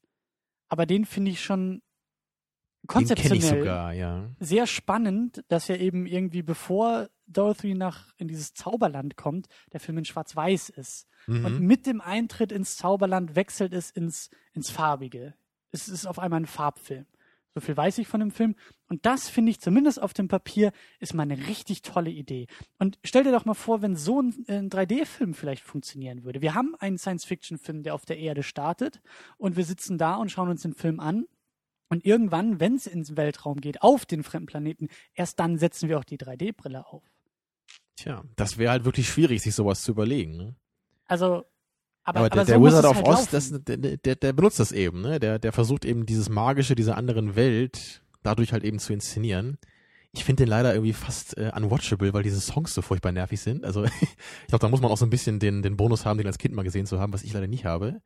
Aber Aber ich, der sieht halt total toll aus, ne? Das ist klar auch im Kontext der Zeit ist das natürlich, das ist da ein merkt man auch so, ne? Umgang mit den neuen Möglichkeiten. ja, das ist das, das ist eben diese diese Magie, die dadurch eben reinkommt. So, das ist die die Farbe, das der, der Farbfilm. So guckt, was wir machen können. Ne? Es ist ja eben, es, es, es hat ja eine Bedeutung. Es ist eben nicht nur technische Spielerei, um dieses vielleicht etwas schiefe Beispiel oder diesen schiefen Vergleich zu Avatar wiederzubringen. Bei Avatar hat es ja irgendwo noch einen Kern von Sinn oder Bedeutung oder Berechtigung, vielleicht eher Berechtigung, während das bei, äh, ja, weiß ich nicht, High School Musical 3D oder äh, was auch immer vielleicht ein bisschen weniger Berechtigung hat. Ja, ich bin halt leider auch irgendwie so persönlich einfach so wenig von 3D beeindruckt und ich muss auch sagen, ich habe auch äh, Avatar nie in 3D gesehen, aber ich habe halt irgendwie auch das Gefühl gehabt, ich, ich habe ihn halt normal gesehen damals im Kino und ich fand das halt trotzdem sehr beeindruckend, wie das alles inszeniert war. Und äh, ich habe halt nur, bis jetzt nur diesen Alice im, im Wunderland mal in 3D gesehen. Mhm. Der war halt als Film einfach so belanglos, dass halt 3D da auch nichts retten konnte und Ja. Naja, und, und ich bin ja auch immer noch der Meinung, sage ich ja auch immer öfter mal hier in der Sendung, es kann halt nur funktionieren, wenn man sich selber eine 3D-Brille, äh, Brille, schwieriges Wort, Ja. Brille, ja. wenn man die sich selber äh, kaufen würde und die auch behält. Ich kann halt diese Einheitsbrillen nicht ab, weil die mir einfach nicht passen. Ja. Ich brauche halt eine große Brille. Ne? Also genau wie man würde halt auch, wenn man Brillenträger ist, so wie du, dann würdest du auch nicht irgendwie eine Einwegbrille benutzen, wenn du irgendwie ein Buch lesen musst. Ja. So, jetzt das neue Buch mit der Brille, damit sie es auch erkennen können. Ja. Das ist, Oh Gott, macht, macht halt keinen Sinn, ne? Hier keine, keine falschen Vorschläge für irgendwelche äh, Du hast, schon, du hast schon Angst, dass jetzt bei Amazon morgen die Angebote reinkommen, ne, mit der Brille beim Buch dabei. Genau, da, genau das, ja. Aber es gibt noch andere schöne, schöne Punkte, die äh, die Doku hier aufwirft. Und zwar ja dieser ganze Umstieg auch eben auf, auf digitale Projektion und auch die, die Filme, die nicht nur digital gedreht werden, sondern auch digital an die Kino, äh, in, in die Kinos kommen, also von Mhm. einem digitalen Projektor ja auch ähm, an die Wand geworfen werden. Und eben dann, und das ist ja so der Ausklang auch so ein bisschen aus dem Film, die Frage der Archivierung. Also da, da fiel irgendwie dieser wunderbare Satz, dass Film, also analoge Film, gleichzeitig äh, Capture-Medium ist, aber auch Archivier Archivierungsmedium ist. Ja. Also der Film wird direkt darauf erzeugt, aber eben auch archiviert. das ist ja auch nicht wie eine Videokassette, oder? Die mit so einem Magnetband funktioniert, ne? Das ist ja was anderes, oder? Weil, weil so ein Magnetband, das, das geht ja auch kaputt mit der Zeit. Das wird ja auch immer schlechter. das geht kaputt und da Mhm. brauchst du ja wieder auch ein, in Anführungszeichen, aufwendiges technisches Gerät, was die Information aus dem Magnetband wieder, wieder herausholt. Während Mhm. halt die Filmrolle, die, du brauchst halt nur Licht. Du brauchst eine Vorrichtung, die diese Rolle schnell genug bewegt und eine Lichtquelle und schon hast du dein, dein, deine Entschlüsselung des, des Und das hält dann auch quasi für die Ewigkeit, ne? Wenn man das eben vernünftig aufbewahrt. Klar, also Ja. es ist natürlich, äh, äh, auch die Filmrolle kann irgendwie vergammeln und verrotten und sowas, aber, aber es, ist, es gibt jetzt nicht das Problem, dass auf einmal das technische Gerät, ein Videorekorder, versuch jetzt nochmal einen Mhm. Videorekorder zu besorgen, geht vielleicht noch mit Glück, aber versuch mal irgendwie ein obskures Format aus den 80ern Betamax oder so, versuch das mal zu besorgen. Und das meinten sie Ja, auch. da Es musst du dann, vielleicht kannst du in irgendeinem Museum sowas noch finden dann, ne? Genau, also in dem, in dem Film hieß es ja auch, es gibt irgendwie 80 Filmstandards oder so, wovon irgendwie die wenigsten überhaupt noch technisch angezeigt werden. Hm. Ja, das können. meinte Fincher doch, glaube ich, auch. Ne? Er hat irgendwie da in seinem Schrank noch so zig Bänder von irgendwelchen Videoclips stehen, die er in den 80ern mal gedreht hat, aber es gibt einfach kein Gerät mehr, was diese Bänder irgendwie abspielen könnte. genau Das das. ist natürlich total irre dann, ja. Genau das. Und, und, und diese Paradoxie verstärkt sich eigentlich jetzt auch mit dem, mit dem Digitalen. Und da haben wir dann eben auch äh, das, das natürlich auch die Frage der Haltbarkeit. Ja, da kannst du mir jetzt als Informatiker bestimmt erklären, wie das nämlich funktioniert, weil ich habe nämlich mal gelernt, was anscheinend nicht stimmt, dass sowas nicht kaputt geht. Also wenn man eine Datei speichert, dann ist das nicht wie, als wenn man die auf eine CD brennt, weil so eine CD geht halt irgendwie kaputt irgendwann, sondern aber auf so einer Festplatte bleibt das immer ganz, was ja anscheinend nicht stimmt, ne? Äh, ich weiß das jetzt auch nicht genau, aber auch Festplatten haben, glaube ich, irgendwie eine Halbwertszeit von, von 100 Jahren oder so oder 80 Jahren, wobei sie, glaube ich, auch noch nicht so alt sind, dass man das exakt datieren kann. Aber das, das Problem ist damit nicht aus der Welt geschaffen. Und das wurde, glaube ich, in der Doku auch kurz angemerkt. Man müsste, glaube ich, ständig die, die Daten ja wieder neu auch auf die Platte schreiben. Also im besten Fall hast du irgendwie drei Festplatten zu Hause rumliegen und die, der Inhalt Okay, der also Daten so ist das. Ne? rotiert ständig von einer Also wenn ich Platte das auf einem. Computer habe, der auch läuft, dann wird das auch, dann geht es nicht kaputt, weil es wieder so aufgefrischt wird, könnte man sagen. Es Aber muss wenn halt ich jetzt- gelöscht und wieder rauf und gelöscht Ja. und wieder rauf, aber dann Aber hast du das jetzt- Problem, dass die Festplatte dann durch Ermüdung irgendwann kaputt gehen kann. Aber man kann die Festplatten ja austauschen natürlich dann, was natürlich teuer ist. Ne? Ja, klar. Aber man kann halt eben nicht das einfach auf eine Festplatte speichern, die irgendwo in den Keller stellen und dann in 100 Jahren rausholen, ne? weil dann ist es weg. Genau. Oder es ist zumindest halt nicht garantiert, dass es dann noch da ist. Genau. Aber Und eben bei einer Filmrolle geht es halt ungefähr so, weil da, da braucht man halt nur einen Projektor und sowas kann man sich immer bauen. Ne? Ge ja. Also das ist zumindest, ja. das ist zumindest das Fazit des Films ähm, oder der der Doku. Und äh, solche Punkte wie wie ich meine gut, das ist äh, wahrscheinlich auch irgendwie mehr oder weniger aus dem aus dem Filmbusiness heraus diese Doku entstanden. Äh, Kopierschutz ist auch ein riesengroßes Problem, weil Kopierschutz ist dafür da, dass es halt irgendwie die digitale Kopie einschränkt. Und wer sagt uns denn, dass der Kopierschutz, der da heute auf äh, Blu-rays drauf ist, auch in 30 Jahren noch gelesen werden kann von irgendwelchen Blu-ray-Playern oder das, was nach Blu-ray kommt? Ähm, da mag Mhm. noch vielleicht noch nicht mal das Problem sein, dass diese runde Scheibe, die passt vielleicht rein und ein Laufwerk kann diese Scheibe auch zum Drehen bekommen und die Daten auslesen, aber irgendein blöder Kopierschutz dazwischen sorgt dafür, dass da kein Bild Ja, entsteht. das, das ist doch immer, das sind doch diese ganzen modernen Kopierschutzprobleme. Das hast du mir doch auch mal erzählt, dass es jetzt so Videospiele gibt, wo man irgendwie online mit so einem Server verbunden sein muss, um die Spiele spielen zu können. Und dann geht irgendwie der Server kaputt und dann kannst du dein Spiel nicht spielen, obwohl du dafür bezahlt hast. Oder halt Ne? in 30 Jahren, wenn du das Spiel Eben, oder 30 gibt es denn die Firma dann überhaupt noch? Ne? Warum soll ich mir jetzt ein Spiel kaufen, wenn ich nicht weiß, na gut, 30 Jahre lang willst du das Spiel wahrscheinlich nicht spielen, aber vielleicht geht die auch in einem Jahr pleite. Und dann hast du das Spiel zu Hause rumliegen und es ist jetzt wertlos. Das kann dir ja keiner äh, versprechen, dass das nicht passieren wird. Zum Beispiel. Und bei Filmen ist es halt eben auch jetzt, würde ich sagen, neu hinzugekommen. Äh, wie gesagt, eben die Frage, kann diese CD oder DVD oder was auch immer überhaupt von dem Laufwerk gelesen werden, ist ein Problem, aber eben auch ja, die Frage, was der Kopierschutz da drauf macht. Also ganz platt gesagt, das ist der Grund, warum ich keine Filme bei iTunes kaufe.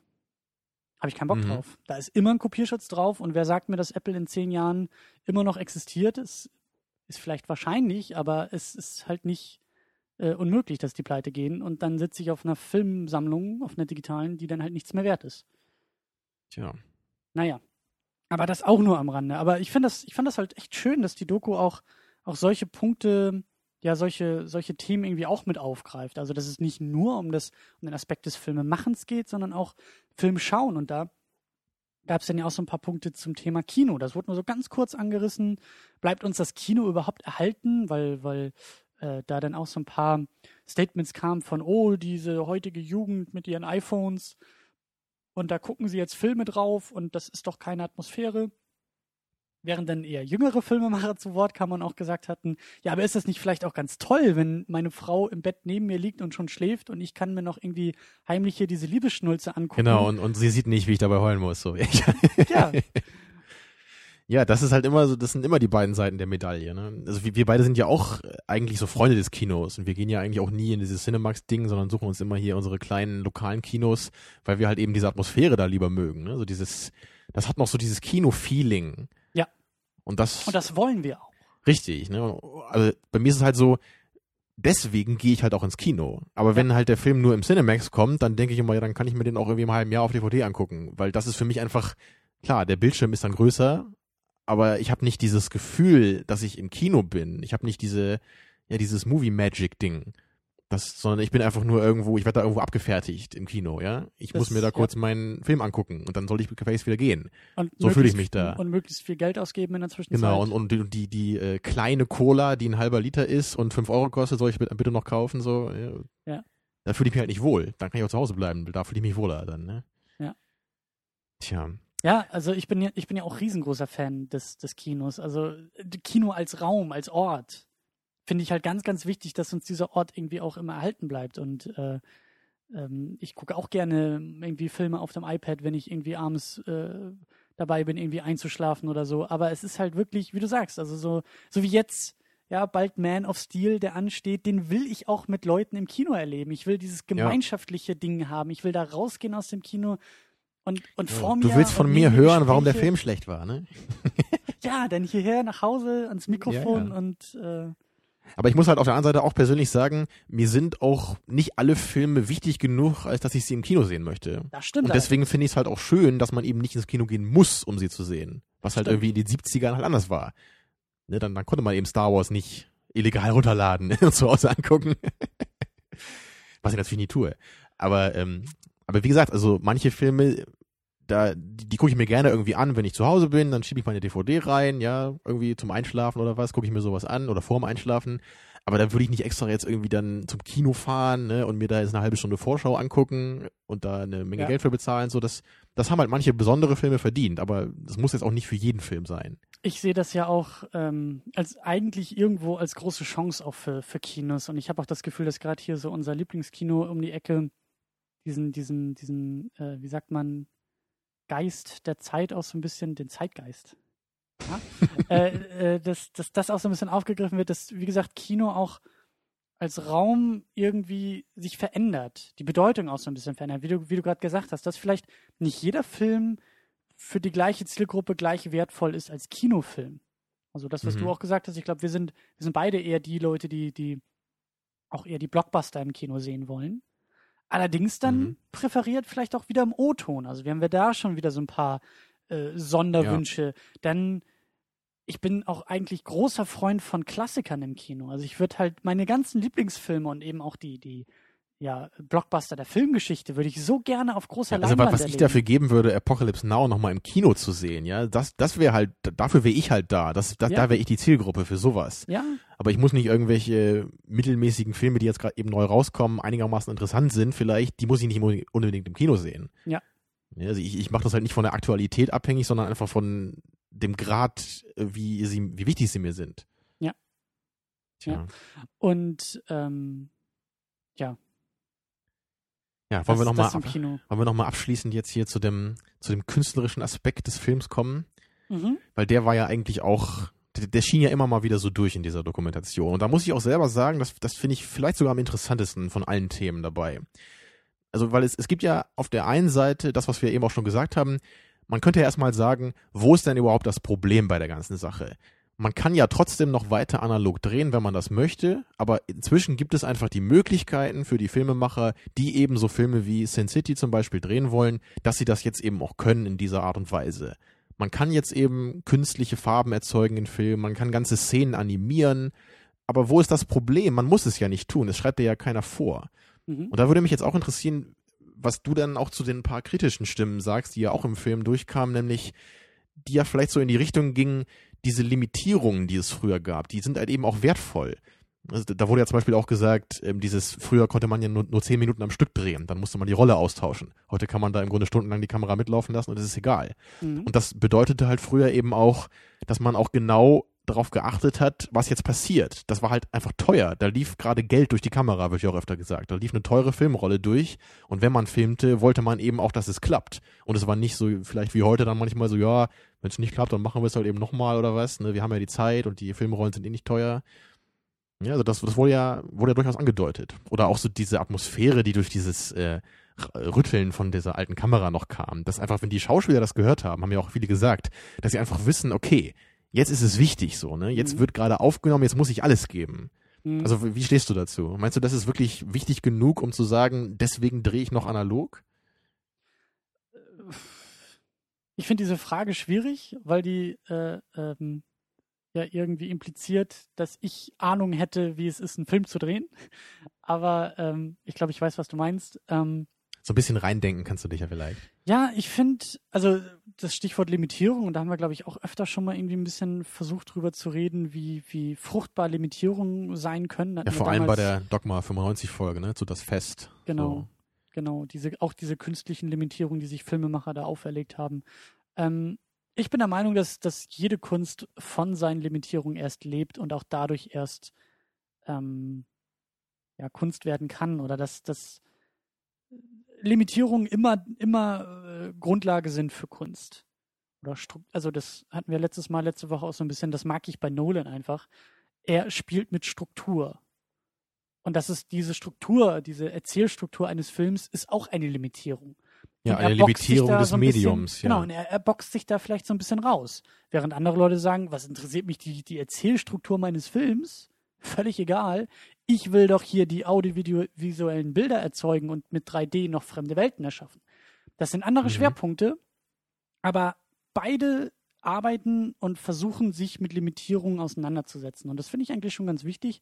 Und hier jetzt diese Frage, digital oder analog, ähm, ich bin da echt irgendwie sehr begeistert von Danny Boyle äh, mit, diesem, mit diesem Statement von, es sind alles nur Werkzeuge, die dazu da sind, ausgenutzt zu werden. Und wie schon bei 3D erwähnt, wenn da Leute, glaube ich, dabei sind mit ein bisschen Gehirnschmalz und, und sich auch mit diesen Limitierungen auseinandersetzen und die nicht einfach nur wahllos hinnehmen, sondern halt schon irgendwie ähm, damit auch arbeiten, dann, dann, dann mhm. kann das nur großartig werden. Ja, da war ich sogar einer Meinung mit James Cameron, was bestimmt nicht oft vorkommt. Aber er meinte ja auch, äh, zu der Frage so äh, oder zu der zu dieser These, dass ja früher die Filme so wirklich sich angefühlt haben und heute ja alle so künstlich seien. Ne, da meinte er auch, das ist ja irgendwie Quatsch, weil die Filme waren früher auch künstlich. Da hat man dann eben früher Modelle gebaut und so getan, als wären sie echt. Oder man hat irgendwie eine, eine Szene in einer Stadt gedreht, die in einer anderen Stadt spielen sollte, ja. Oder man sieht zwei Menschen, aber darum stehen halt eben 20 Leute und filmen das, die man halt nicht sieht. Das ist ja, also Film ist ja immer künstlich und inszeniert. Ja. Deswegen finde ich diese Form von Argumentation da auch ein bisschen Fehlerplatz ähm, man will ja eben auch, dass das Ganze inszeniert ist. Das will ich ja. Ich will ja eine Inszenierung sehen. Das ist ja die künstlerische, äh, künstlerische Leistung in dem Film. Weswegen ich ja auch eigentlich immer so ein bisschen skeptisch auch damals war gegenüber diesem Dogma 95 Projekt. Weil ich halt eben auch, ja, passenderweise zum Namen eben halt kein Freund von Dogmen bin. Ich kann mir halt irgendwie nicht vorstellen, dass das, dass das förderlich ist für die Kreativität, wenn ich selber versuche, mich mich zu bremsen oder mein, mir meine Möglichkeiten zu nehmen. Das ist halt für mich was anderes, als wenn, wenn Nolan in Inception mit den, ja, so Boundaries würde man sagen auf Englisch, ne? also mit den natürlichen Abgrenzungen des Mediums spielt diese Abgrenzungen sind ja nun mal da. Ja, aber er wählt sie bewusst aus als Schlachtfeld für seine Art, Film zu machen. Richtig, also er, er spielt ja mit diesen Medien. Und damit limitiert er sich genau, in also, meinen Augen. Ja, also mit diesen Limitierungen. Na, natürlich, das, das funktioniert vielleicht so ähnlich, aber diese Limitierungen sind eben automatisch da. Und früher waren eben auch die Limitierungen durch die analoge Filmkunst da. Aber es macht meiner Meinung nach irgendwie keinen Sinn, heute zu versuchen, diese Limitierungen wieder krampfhaft aufrechtzuerhalten. Ja und nein. Also ich sehe schon den, den Vorteil auch, das, was du gerade geschildert hast, dass dieser Effekt auch am Set ähm, kreativitätsfördernd sein kann. Ja, man könnte heutzutage digital drehen und dadurch muss man sich nicht mehr so konzentrieren in jedem Take und damit wird vielleicht auch ein wenig Druck von den Schauspielern und Beteiligten genommen, dass dieser Take perfekt sein muss. Das kann gut sein, dass das alles nicht mehr da ist, das kann aber auch schlecht sein. Also das ist, das ist nicht automatisch gut oder automatisch schlecht.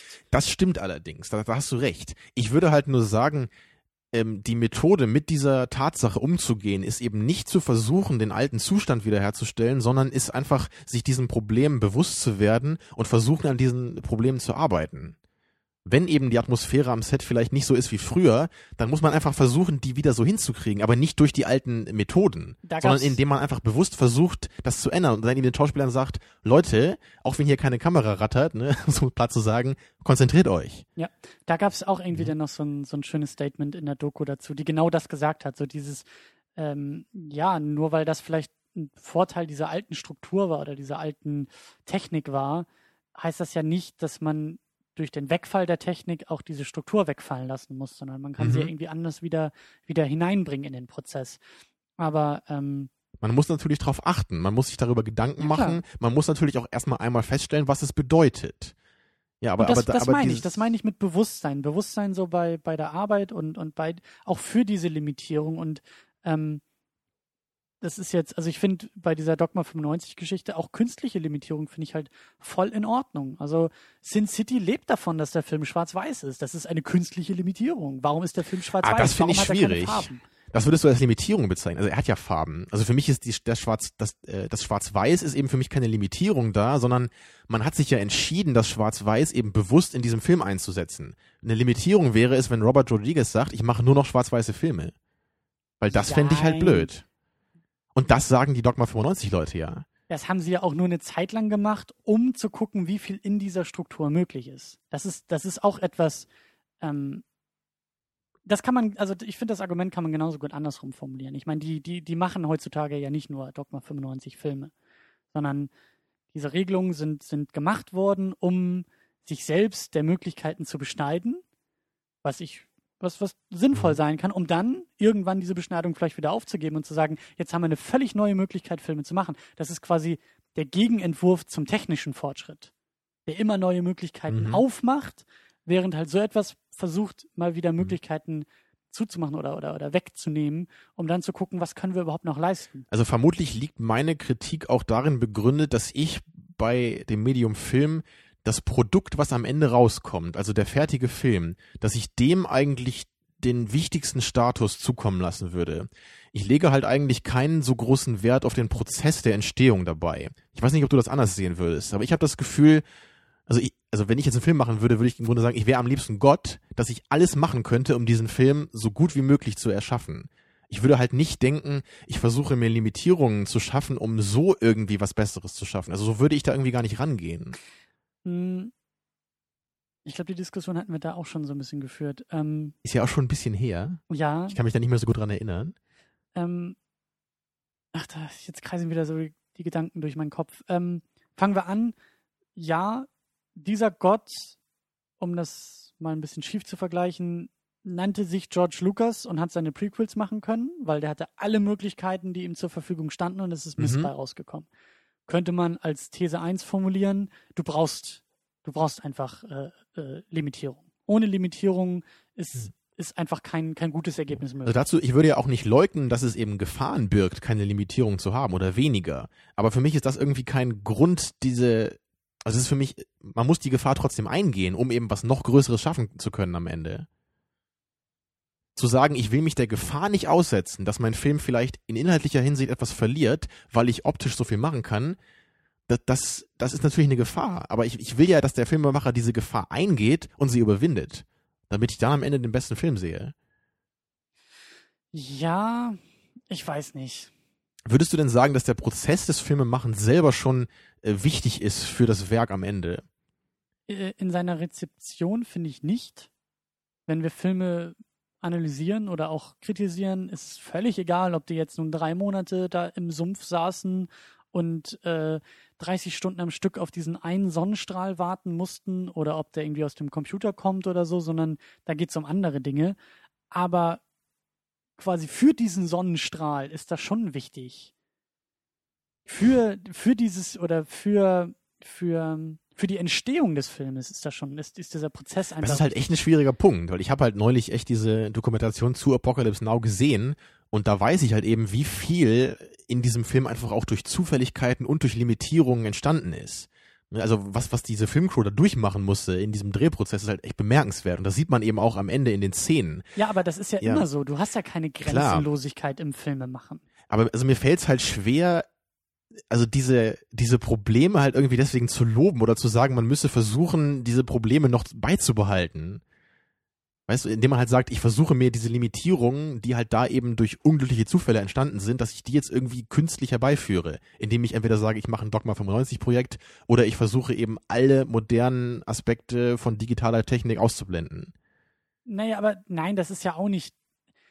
Meine Position ist eher zu sagen, ähm, man muss sich seine, meine, äh, man muss sich seine Schlachtfelder oder seine, seine Limitierung oder andersrum. Filmemacher sind, glaube ich, heute in einem größeren Luxus, Mhm. dass sie sich selbstbestimmte Limitierungen auferlegen können. Das ist eine Variante. Oder durch technischen Fortschritt auch gegen bestehende Limitierungen kreativ rebellieren können.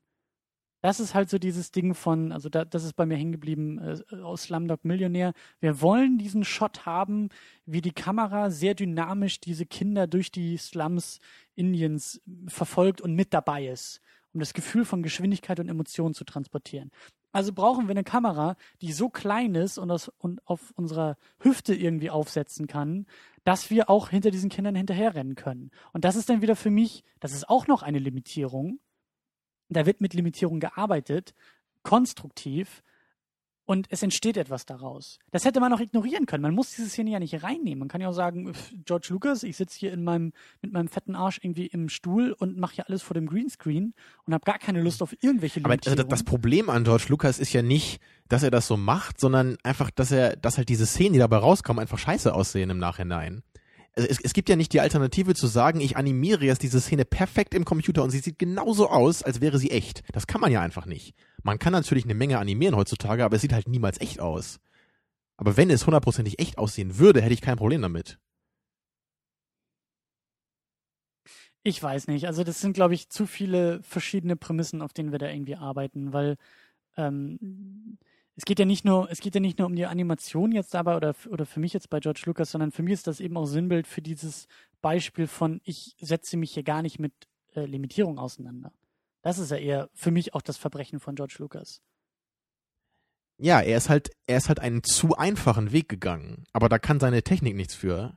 Sondern da kann nur er was für, dass er mit seiner Technik falsch Genau. umgegangen ist. Genau, das diese, ich. Ja. das meinte ich ja vorhin. Die Gefahr besteht, aber ich erwarte eben von einem guten Filmemacher, dass er aus der Gefahr was Produktives macht. So könnte man es vielleicht auch formulieren.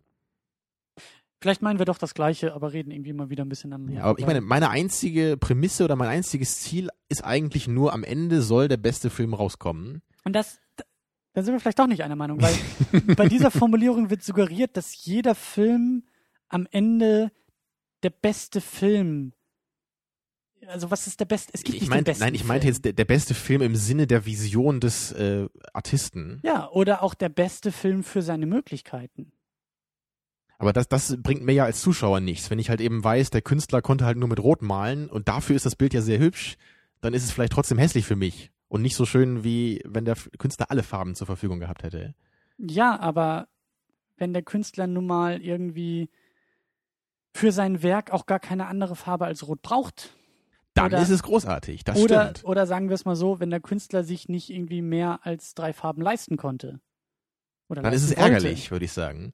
Aber wenn er ihn nicht Nein, nein, mehr nein, braucht als Rot, ist es keine Limitierung, weil er, er hat sich selber die Möglichkeit gelassen, mehr Farben zu nehmen. Aber das suggeriert jetzt in, also ich weiß nicht, das suggeriert jetzt für mich, dass zum Beispiel für dich so ein Film wie ähm, zum Beispiel The Room äh, schlecht ist, weil er hinter den Möglichkeiten des perfekten Films in Form von unendlich viel Licht, unendlich viele Special, perfekte Special Effects, unendlich viele Schauspieler, alles in unendlicher Fassung hätte äh, mitbringen können. Nee, das ist ja nicht die Vision des äh, Künstlers.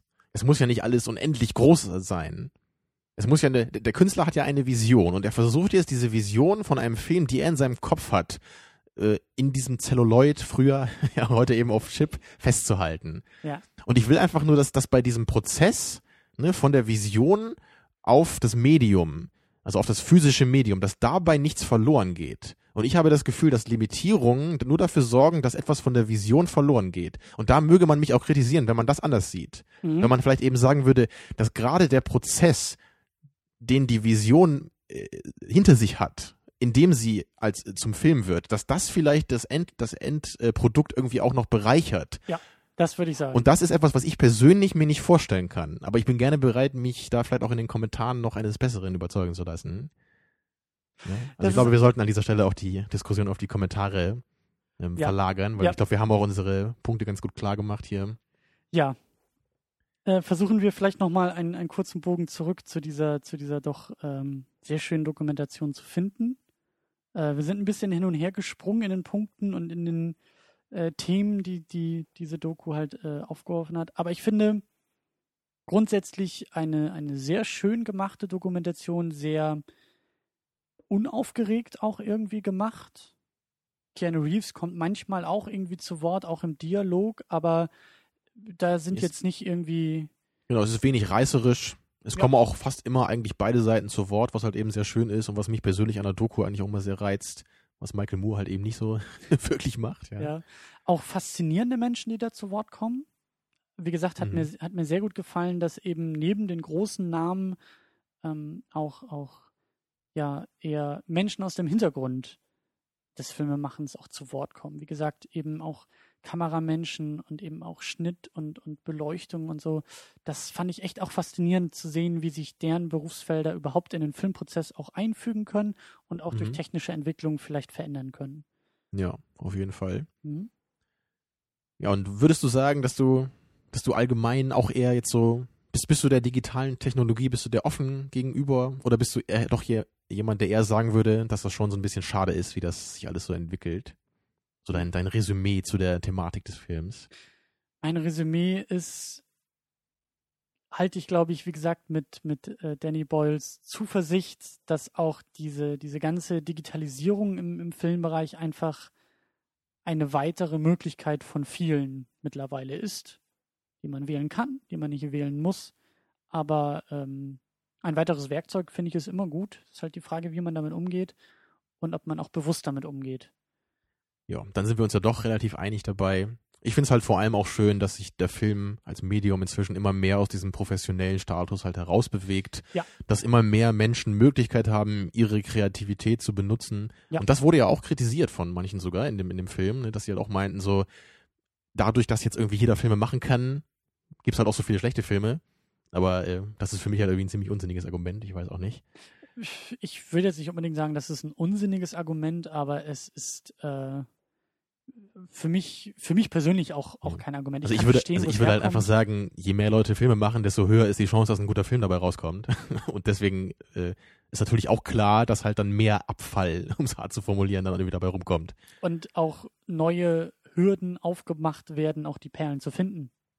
Das ist Mhm. natürlich dann auch für uns als, als Zuschauer, als Rezipienten immer schwieriger dann wird, ähm, ja, diese, diese guten Vertreter auch irgendwie zu finden und nicht nur das Mittelmaß und, und den, Ja. wie du so gesagt hast, den Abfall und Beifall irgendwie. Aber da mache ich mich auf jeden Fall gerne auf die Suche dann, wenn ich weiß, dass es vielleicht mehr gute Filme da gibt, die man entdecken kann. Hervorragend. Und du lässt es uns hoffentlich dann auch hier irgendwie wissen, wenn da was dabei ist. Natürlich. Ähm, ja, abschließend, ähm, wie gesagt, schöne Dokumentation. Alle Filmfreunde und, glaube ich, auch Zuhörer irgendwie dieser Sendung sollten mal Ausschau halten, ob sie den Film einigermaßen problemlos und ja, irgendwie auf jeden Fall auftreiben können. Mhm. Klare Empfehlung. Ähm, Und nächste Woche gucken wir wieder einen richtigen Film, keine Dokumentation. Wir gucken was Altes. Wir gucken The Abyss von Herrn Cameron. mhm. der tollerweise auch heute im Film auftauchte. Unglaublich. Jetzt haben wir die Cameron Doppelwoche. oh, nein, das ist wirklich nur Zufall, aber Ja. ähm, Also Ja. wir wurden ja auch schon kritisiert, dass wir nämlich vergessen haben, The Abyss zu gucken. Das fand ich auch sehr schön, dass das Leuten aufgefallen ist. Ne, Wir haben ja, glaube ich, letztes Jahr schon gesagt, wir wollen den noch gucken, also in 2012. Wir sind ein bisschen spät dran, aber er kommt noch. Ne, Und ich, ich freue mich schon drauf. Ich kenne den Film schon, allerdings nur den Director's Cut. Du kennst den noch gar nicht, richtig? richtig. Und wir werden nämlich nächste Woche die normale Version gucken. Und ich bin gespannt, äh, wie die im Vergleich nämlich so ist, weil die, glaube ich, auch gerade am Ende ziemlich anders aufgebaut ist und viele auch entweder den normalen oder äh, den Director's Cut irgendwie kritisieren. Und da bin ich gespannt, welcher mir da besser gefallen hat. Mhm. Und allgemein natürlich auch, auch jetzt schön, noch mal so ganz zurückzugehen in die 80er und so einen ganz alten Blockbuster jetzt mal wieder rauszukramen, wo wir halt gerade bei Inception den neuen hatten. Und vor Mhm. allen Dingen auch James Cameron endlich mal, zumindest den früheren Cameron, so ein bisschen zu Wort kommen zu lassen. Wer weiß, ob wir irgendwann auch nochmal den 3D Cameron hier haben werden. Aber ja, wir fangen schon mal an. Bis dahin äh, findet man uns und diese Sendung auf secondunit-podcast.de. Da sind dann auch Kommentare hoffentlich zu dieser Sendung und auch zu dem Thema und auch äh, zu deinem Verständnis von Limitierung und Filme machen. Mhm. Und äh, alle weiteren Links äh, zu erwähntem, äh, haben wir gar nicht erwähnt, aber machen wir nächstes Mal. Auf jeden Fall zu erwähntem Film, den wir heute besprochen haben und zu weiteren Themen äh, finden sich bei uns auf der Seite. Und ja, bis dahin, habt einen schönen Abend. Nehmt eure Kamera, geht raus in die Welt und filmt einen eigenen Film. Jeder ist ein Regisseur. Ciao.